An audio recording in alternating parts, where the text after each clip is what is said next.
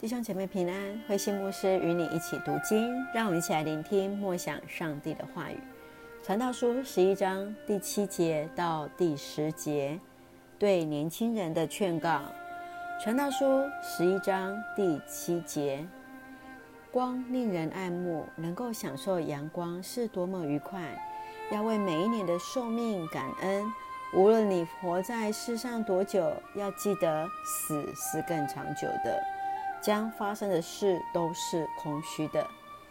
年轻人啊，快活的过你青春的时光吧，趁年轻时欢乐吧，随心所欲做你喜欢做的事吧。但是要记得，上帝要按照你的行为审判你，不要让任何事使你烦恼，使你痛苦，因为青春不能常驻，它是空虚的。我们看见在十一章第七节，所罗门王接续来提醒我们：当趁着有日光的时候，赶紧享受生命的喜悦，因为生命本身就是上帝赐给每一个人的礼物，要珍惜活着的每一刻。因此，看到今天我们要看的这一段的经文，在第九节当中可以做的思考：年轻人啦，快活过你青春的时光吧。趁年轻时欢乐吧，随心所欲做你喜欢的事吧。但是要记得，上帝要按照你的行为审判你。是的，人可以随心所欲去做每件事情，但是每一个人最终要面对上帝的审判。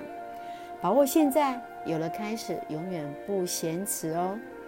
我们想想，你认为人生的目的是什么呢？人生是什么？就是要享受上帝的恩典。也要让自己成为别人的祝福哦。上帝的恩待，让我们在珍惜这样的一个话语跟祝福，享受我们的青春，随心做每件事情。但是要记得，上帝按照我们的行为审判。我们一起用这段经文来祷告。亲爱的天父上帝，我们感谢赞美你，让我们心存敬畏的心，领受属天的智慧。